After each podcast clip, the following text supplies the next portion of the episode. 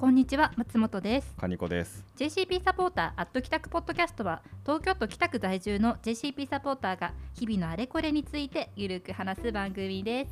さあ今日もよろしくお願いします。よろしくお願いします。はいえっ、と今日はゲストがいます。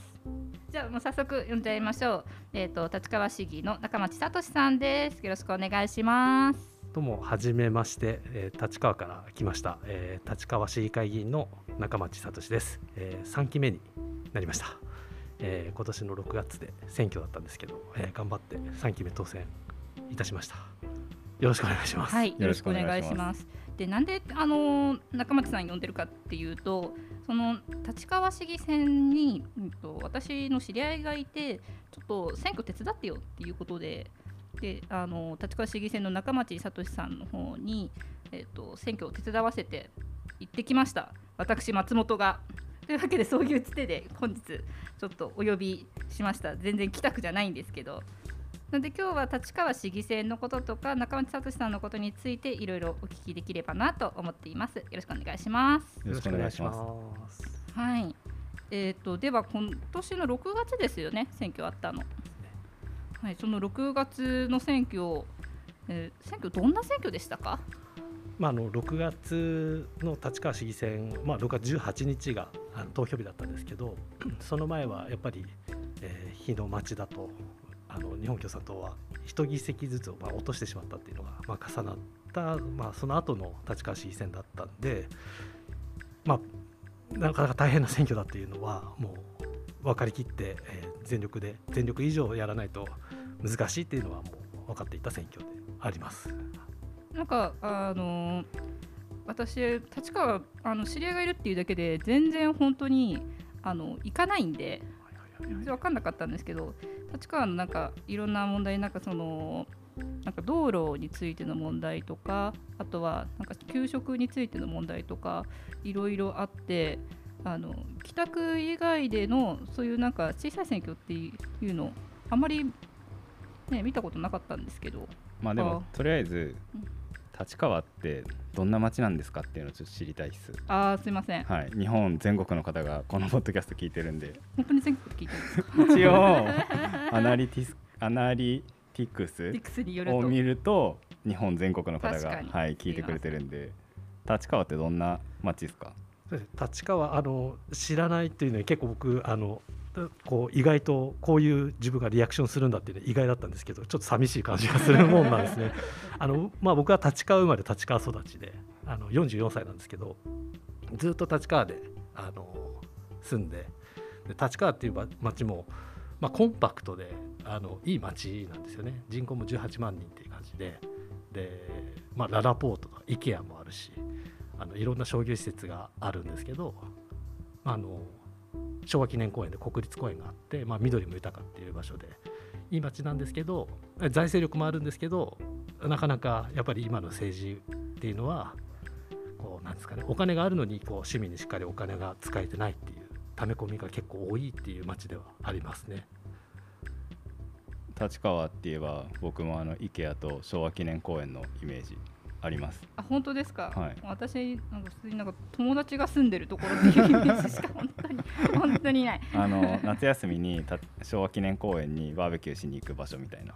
あそんな感じなんですね。そういうイメージ。であとは IKEA になんか行くみ街みたいな。IKEA に行く街。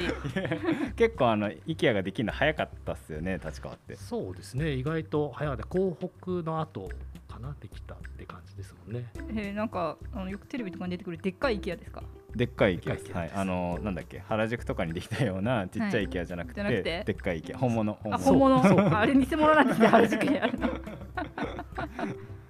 えー、いいな。IKEA 行ってみたい。まあけど確か別に IKEA だけの街じゃない。あとモノレールのイメージはいはいはい。ああそうなんですね。はい。あの中央大学に行く人が乗るモノレールがあるっていうイメージ、へー。なんか大学とか結構多いですよね。立川って。立川自体には大学あんまりないんですけあそうなんですか。どあのモノレールからあの京あのと中央大学とかはい。あのそういう大学に行くっていうのは、まあ、モノレール使いますよねみんな。ねあでも立川にはないってことですか？立川にはないです、ね、あなるほど。あそうなんですね。通過している。あと立川で結構こう有名というかあのまあ僕は結構推しはやっぱりいろんなこう輝くこう魅力的な個展が多いんですね商店が飲食店が。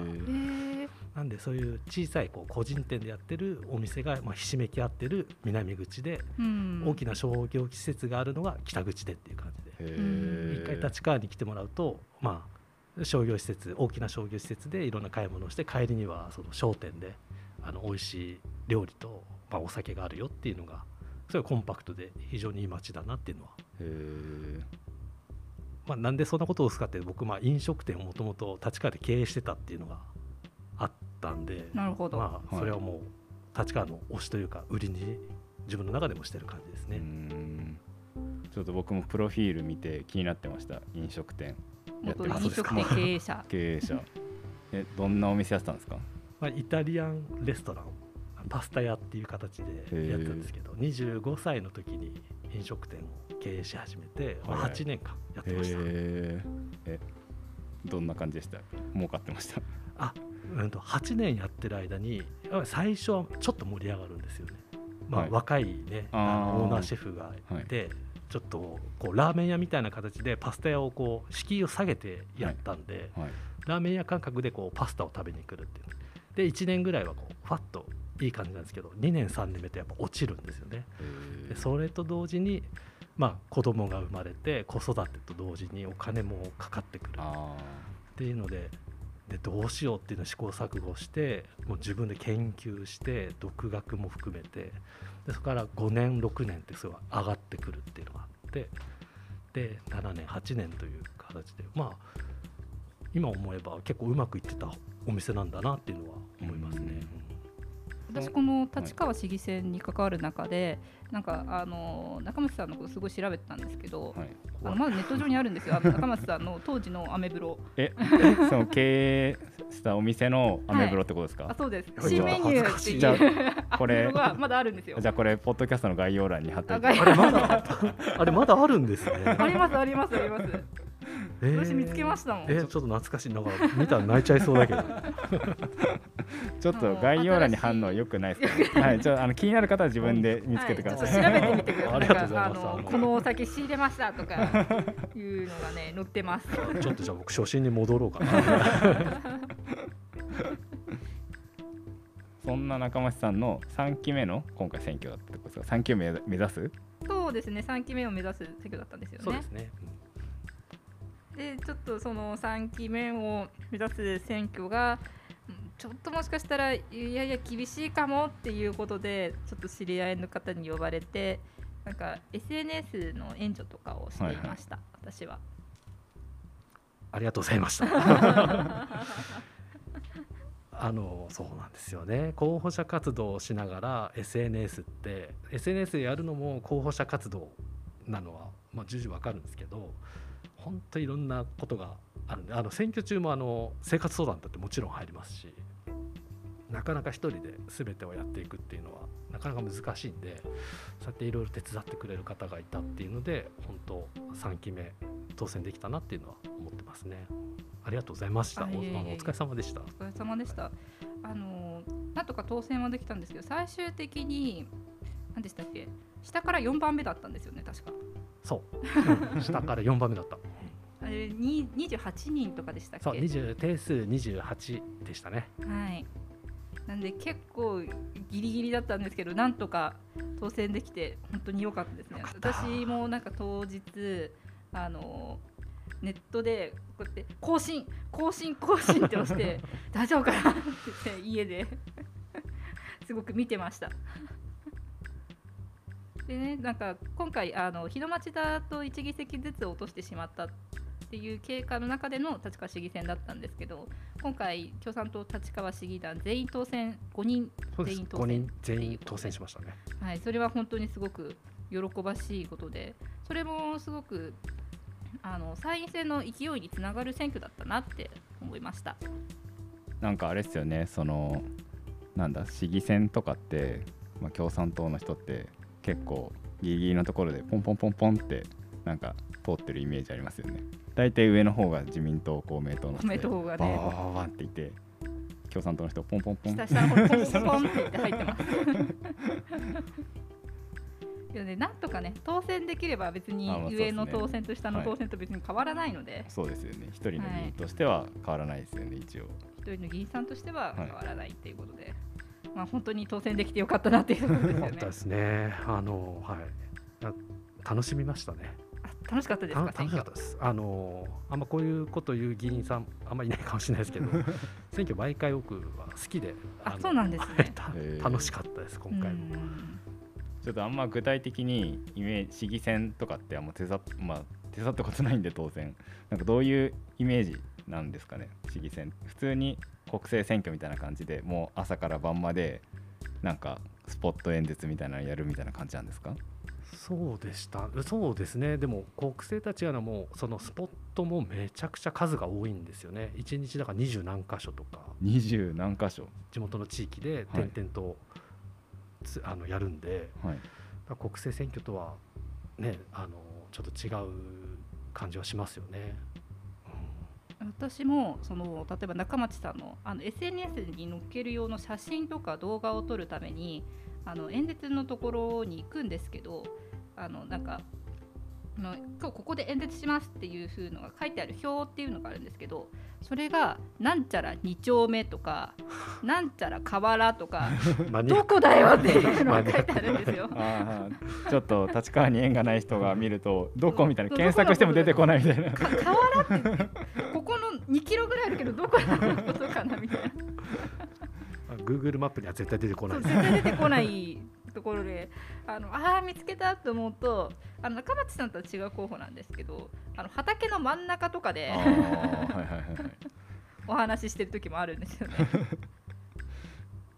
僕だのからねね地域僕のまあ担当の地域は比較的まあ商店が多かったりとか、うんまあそういう場所なんですけどね。あの公園の子どもたちに向かってとかってもちろんそういう演説もありますけど、うん、そうですね。市議選は市議選のなんかこう醍醐味みたいなのはあると思いますね。なんか国政選挙とは違うこうすごいドローカルな感じの選挙は 大好きですね。うん。やっぱなんかその国政よりもあの支持者の人とか有権者の方と非常に近いような気がします。ぱあの地元っていうのがものすごく狭いのであの共産党もそうなんですけど例えば市議会とか区議会とかでも自分の担当地区っていうのがあってでなんちゃら1丁目からなんちゃら3丁目までっていうのが担当地区であったりとかしてでその地域のプロフェッショナルって感じですよね。あーあそだからその自分の担当する地域をこうずっと回るみたいなイメージですか？そうですね、うん。今回の選挙中もありましてあのガードレールが選挙演説中に、まあ、ちょっとパッて目についたガードレールが錆びついて朽ちて落ちてたのがあってそれを写メ撮って、まあ、演説終わった後にあの担当課の道路課に連絡してここ何丁目のここガードレール落ちてるんで直してくださいとかっていう選挙中にもそういうのがあったりとかうん。あの常にこうい街を地域をパトロールしてるみたいな感じがありますね。選挙中でも。それやっぱりなんか市議選区議選の結構特徴かなと思います。うん。癖癖じゃないや。あのなんか国政とかだったらそれはやらないですよねきっとね。わかんないですけど多分やらないんじゃないかな、まあ少なくとも本人はやらないですよね。そうですね。うん。本人はやらないですね、うん。えじゃあそのえ例えば立川駅が多分一番大きい駅ですよね。立川市、ね立川駅で演説できるく市議さん市議候補も限られてくるってことですか？それは関係なしでやるんですか？うちはまあ、えー、と南で2人担当っていう感じなんであ一応南口担当ですけど南口の町のこう柴崎町っていう場所は、まあ、担当は僕じゃないんでーはい。本当は僕はその地域でやるとね担当が違う議員になるんですけどまあでも駅前はまあ一緒にやろうよっていう感じではありますけどうね。ん。まあいろんな人が通りますからね。そうですよね、でまあなんかそういう小さい地域でやるのでなんかあの特に立川駅前とかは他の候補と場所取りヒートアップが結構 あるんだなっていうことを学びました。ああったですね。なんか行ったらもうなんかその演説できるような場所ってやっぱ駅前とかだと限られてるんですよね、はいはい。そういうところにもうあの一人ずつもう別の候補がいてなんか喋るとこがなんかそのガード下の暗くて誰も通んないとこみたいな。そういうとこしかないみたいな。私もなんかその夕方ぐらいにあ中松さんどこかなって探したらあ駅前って言ったけどどこにもいなくないって思って。どこにいるんだって思って探したらあのガード下にいた。新しく開拓したんです開拓したんです。今回の選挙というかやっぱ場所取りは大変なんですか？その。場所取りまあでも今回の選挙は前回ほどでもなくて、まあ、大変は大変なんですけどあの前回がやたらとこう候補者が多かった選挙なんですよ。はい。今回の選挙はそこまで候補者が多いわけではなかったんでそこまで場所取りの苦労はなかったし逆に与党はそういう駅前で人が多いところで演説すると、まあ、結構、まあ、ヤジも飛ぶとかで結構逃げ腰だったのかなっていうのは印象としてありますね。えそそうのなんですね。ヤジが飛ぶっていうのはどうどうしてですか？その立川ならではのなんか問題があるってことですか？立川ならではの問題はあの今政治倫理審査会とかそういうのをやって今自民党のあの議員さんがいろいろと問われてる状況の中選挙だったんでへえそういう中でもいろんな、まあ、そういう防御体制には入ってたんだなっていう、うん。防衛的にはなってたんだろうなとは思いますね。なんか中町さんの演説の中で私非常に印象的だったのがあの娘さんとなんか演奏して演説してらっしゃったんですよね、はい。はいそれがなんかすごく雰囲気が良かったなと思って。よかった。よかった。あれは楽しかったんですよね。あの長女が18歳になるのが6月16日誕生日がね。で18歳になったんですけど6月18日は投票日なんでで6月16日の18歳になってからじゃ、まあ、選挙活動はできないっていうので、それまでもう今までずっと選挙やりたいって一緒にパパのやりたいって言ってたんだけど、まあ、こらえてこらえて、まあ、18歳になったその日に一緒に応援演説を、まあ、演説をやるわけですよね。いや娘はもう気持ちよかったと。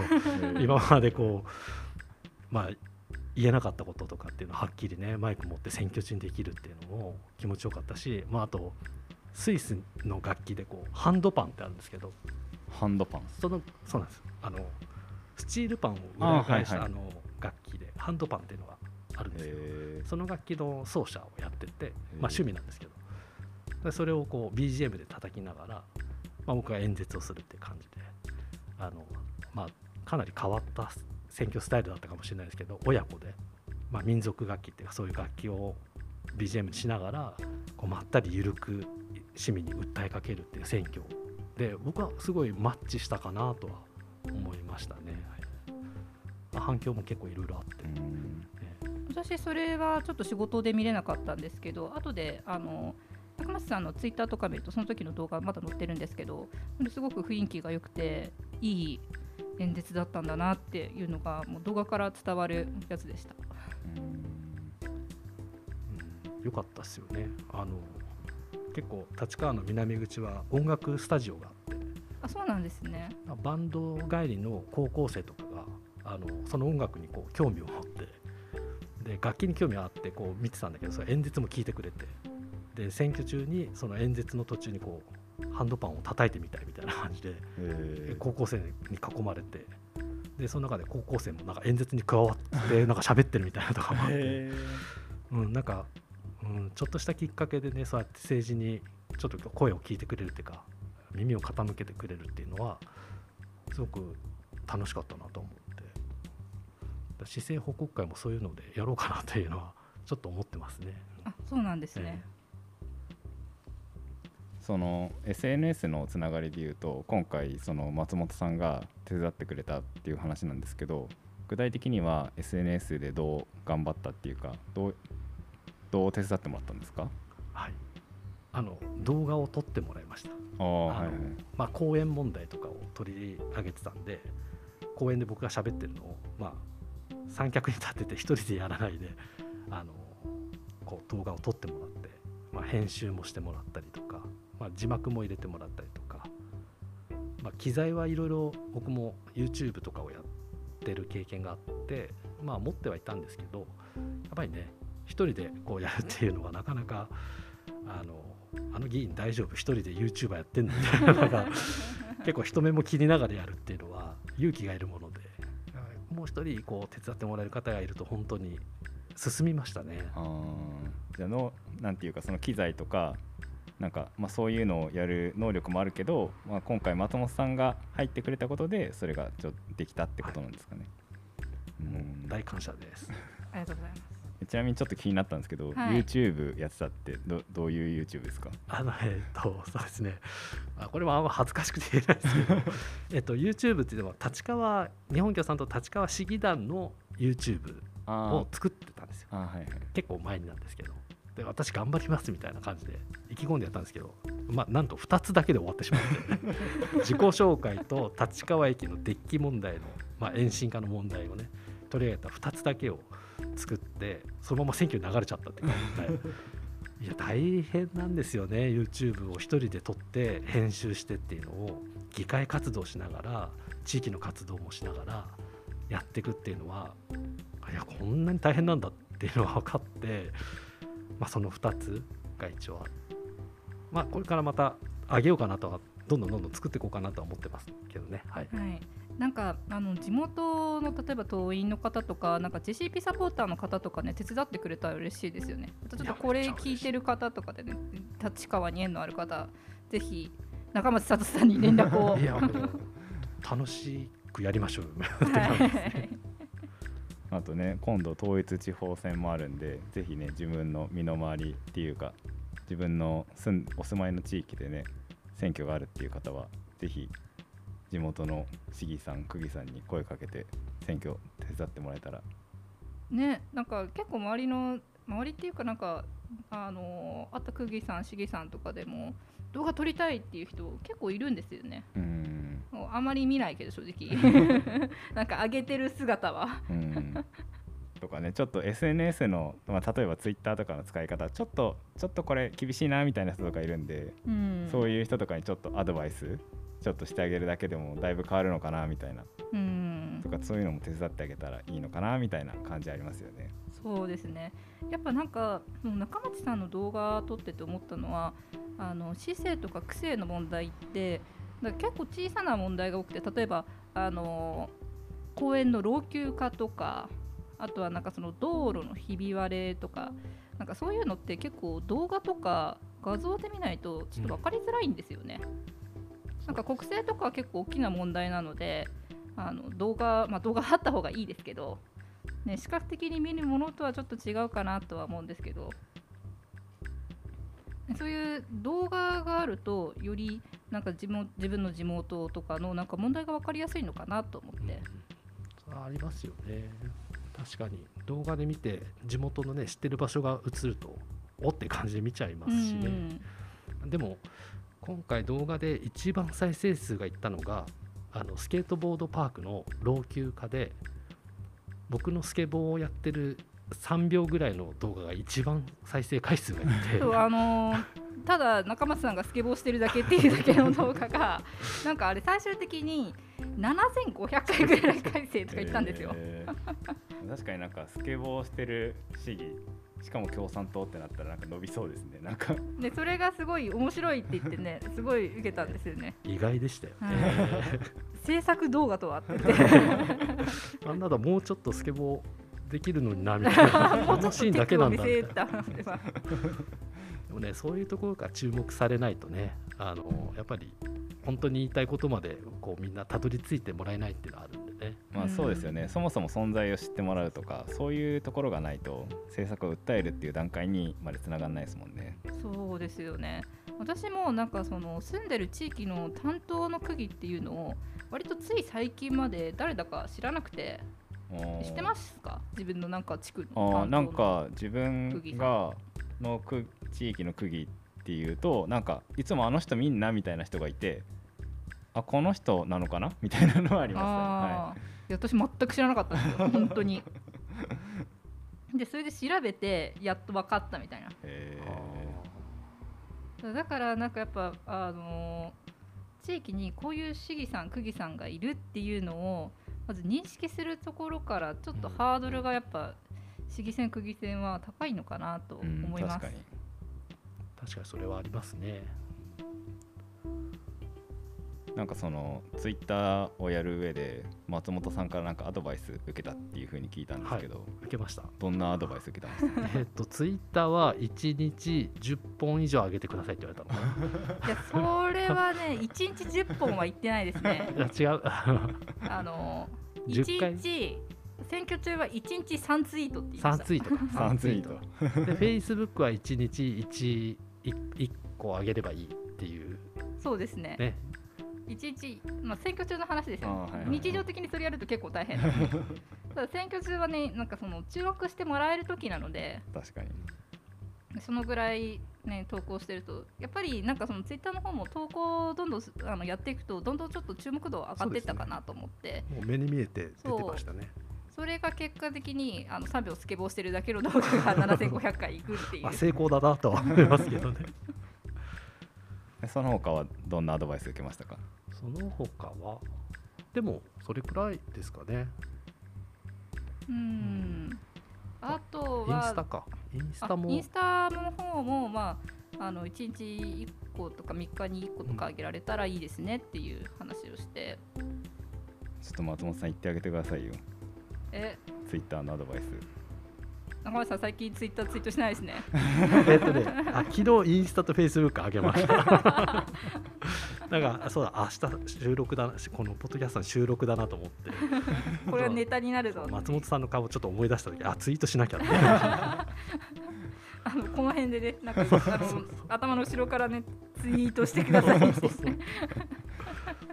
いやあの僕が聞いたのはなんかあんまリツイートはいはいはい。リツイートはあんましない方がいいよみたいなアドバイスしたっていう風に聞いてたんですけどちょなんか最近中町さんのツイッター見たらちょリツイートばっかりだなと思って。リツイートばっかりです、中ね、町さんのツイッターもないなと思ってちょっと寂しいなって思いましたあ本当ですか？あそじゃあろそろねツイートしよう。あの頭の後ろぐらいこれ一礼となって中村さんリツイートばっかりじゃダメですよって言って。よし今あのツイートしようと思いました。あの共産党のあの議員さんアカウント。まあ議員さんに限らないんですけどアカウントあるあるでなんかもうリツイートしかなくて本人のツイートどこ？みたいな。